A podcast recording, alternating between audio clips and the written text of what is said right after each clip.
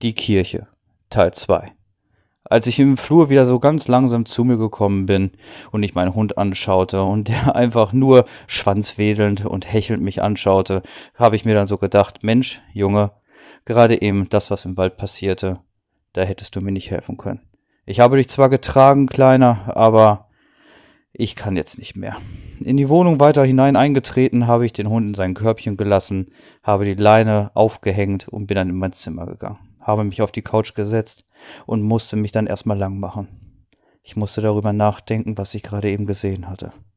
Also, ich hatte eine Kirche gesehen, recht verfallen, den Schuppen voll mit Gerümpel, Kleidung und irgendwelchen anderen Gegenständen, wobei man sich denkt, Mensch, was hat eigentlich jene Person damit gemacht? Und die Tür, die in diesen kleinen Hügel eingelassen war, und mit dem Buch unten in dem Gewölbe, mit den Kerzen und dem Blumenstrauß, aber was in dem Buch stand, das habe ich selber nicht mehr vergessen. Warum? Warum gibt's das alles? Was sind die Hintergründe von all dem? Ich musste natürlich darüber nachdenken und kam zu keinem richtigen Entschluss. Das ging bis zum Abend. Ich bin unruhig ins Bett gegangen und konnte nicht richtig schlafen. Wieso? Warum? Kann ich da vielleicht noch mal hin? Kann ich das vielleicht irgendwie herausfinden, was da vielleicht Sache war? Ich habe natürlich wieder beim nächsten Tag, nachdem ich wach geworden bin, ach Mensch, wir hatten Wochenende, das weiß ich noch ganz genau, habe ich mir wieder den Hund genommen zum Gassi gehen. Wir sind denselben Weg gegangen, bis der Weg endete, durch den Wald, durch die Gebüsche, wieder auf die Lichtung, wo die Kirche stand. Ich bin weitergegangen. Hatte natürlich auch wieder meinen Rucksack dabei mit ganz vielen tollen Sachen drin, wobei ich ganz genau wusste, damit kannst du was richtig Intelligentes anstellen aber die Männer in braun-schwarz, wie sie gekleidet waren, habe ich Gott sei Dank nicht gesehen. Aber was, wenn sie mich sehen? Was, wenn sie gerade irgendwo aus dem Gebüsch oder hinter einem Baum hinterherlinsen und mich vom Weiten erblicken? Ich musste natürlich mir wirklich Gedanken machen. Bin ich hier sicher? Ist alles sicher, die gesamte Situation? Ich habe natürlich feuchte Hände gekriegt und der Schweiß, der rinnte mir ganz langsam am Nacken entlang. Ich weiß es noch ganz genau, wie das passierte. Und zwar habe ich mir Gedanken gemacht. Zu viele Gedanken vielleicht. Vielleicht zu viele panische Gedanken. Ich muss schwer schlucken, wie ich das jetzt hier gerade erzähle, weil es ist nicht einfach. Ich habe meinen Rucksack genommen, da drin war eine Taschenlampe, ich habe einen Fotoapparat dabei gehabt und dann bin ich runtergegangen in dieses, sagen wir jetzt einfach Kellergewölbe, durch die Tür in den Berg hinein oder in den Hügel hinein, runter in dieses Kellergewölbe und habe Fotos gemacht, bevor mir das niemand glaubt. Vielleicht sind das auch irgendwelche, man weiß es nicht, Beweisfotos, die eventuell für die Polizei interessant wären, aber wer glaubt mir? Wer glaubt mir, einen Jugendlichen, was ich da gesehen habe? Und wer sagt eigentlich, dass das nachher nicht immer noch da liegen könnte, wenn die Polizei vorbeikommen würde? Gedanken über Gedanken. Ich habe mich immer wieder umgeschaut, immer wieder umgeschaut. Mir taten schon buchstäblich die Augen weh. Und ich kann mir gut vorstellen, dass ich auch kalkweiß gewesen sein musste. Ich glaube, hier spricht man schon von Panik. Ich habe den Hund die ganze Zeit an meinem Hosenbund, an meinem Gürtel dran gemacht, damit er bloß nicht wegläuft und ich zwei freie Hände habe zum Handeln. Unten angekommen, in den Kellergewölbe, habe ich meine Fotos geschossen. Ich habe das Buch aufgeklappt und habe Fotos geschossen. Bis ich selber nachher im Hintergrund gemerkt habe, ganz leise, dass es etwas gab, was mir Unbehagen vermittelte, und zwar hat es geknarzt. Es hat geknarzt, als ob jemand auf Äste und kaputten Laub unterwegs sei. Die Tür hat sich oben geschlossen, unten wurde es dunkel und ich hatte nur noch meine Kamera. Taschenlampe wieder rausgeholt, Taschenlampe angemacht, nach oben geleuchtet, habe geguckt. Die Tür war in der Tat zu.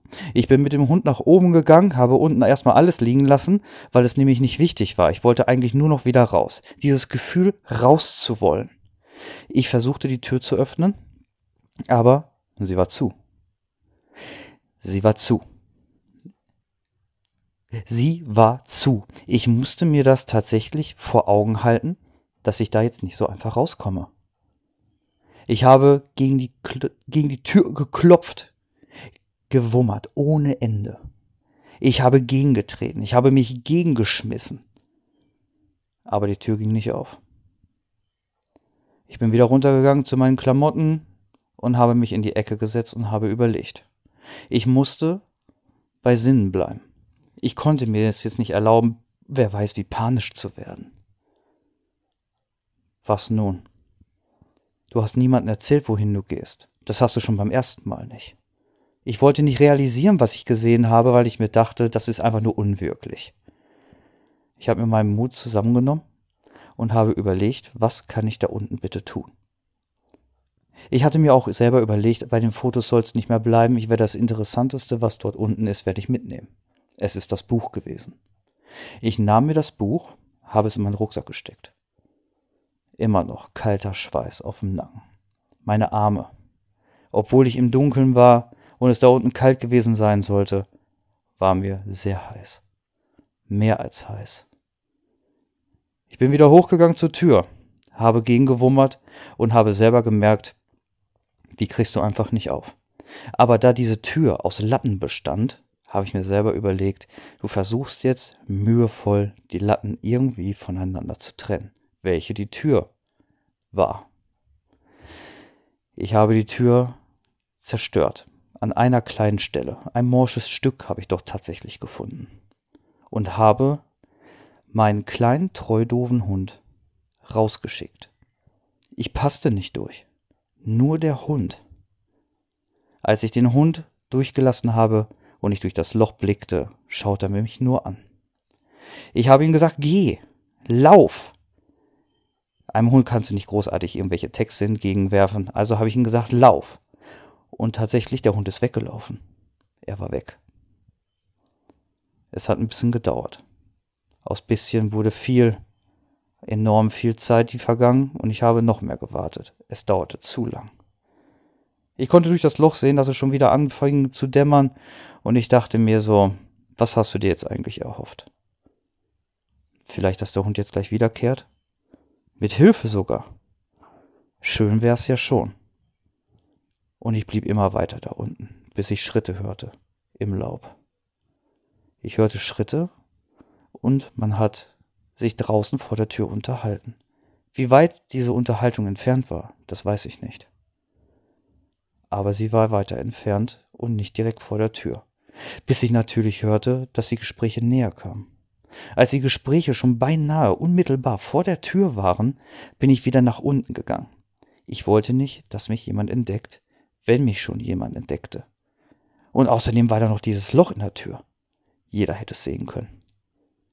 Ich habe mich versteckt, wenn man das so nennen kann. Ein geschlossenes Versteck. Es sind gemischte Gefühle, die man sich natürlich vor Augen hält, weil man sich natürlich nicht packen lassen möchte. Aber als ich dann gemerkt habe, dass oben es knackste, raschelte, da habe ich mir dann selber gedacht, da ist irgendwas an der Tür. Und dann hat man von außen gegengeklopft. Man hat von außen gegengeklopft, als hätte man selber keinen Schlüssel und man möchte rein.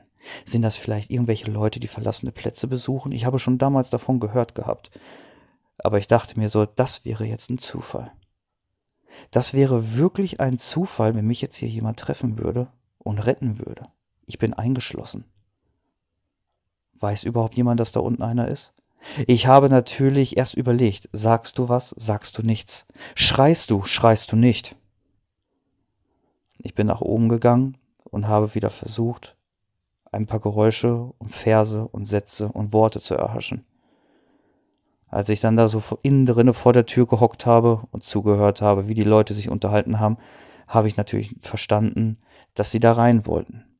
Spärlich haben sie sich Sätze zugeworfen und ich dachte mir so, bitte, bitte, seid in guter Absicht hier. Gute Absichten kann man haben, muss man aber nicht. Dachte ich mir zumindest. Aber als ich dann hörte, wie der Schlüssel im Schloss sich rumdrehte, habe ich natürlich weit aufgerissene Augen gekriegt und bin wieder runtergelaufen. Ich habe mich hinter diesen merkwürdigen Tisch, worauf noch die Kerzen und der Blumenstrauß lagen, habe ich mich versteckt und die Tür öffnete sich. Draußen wurde schon mittlerweile dunkel. Zwei Taschenlampen gingen an. Und ich dachte mir nur so, bitte lass es nicht die Leute sein, im braun-schwarz. Als diese Leute hineinkamen, haben sie natürlich alles ausgeleuchtet. Wirklich alles. Und ich war nachher nur noch glücklich, dass ich mir selber gesagt habe, lass sie bitte in guten Absichten sein. Bitte, lass sie in guten Absichten hier unten sein, lass es meine Rettung sein.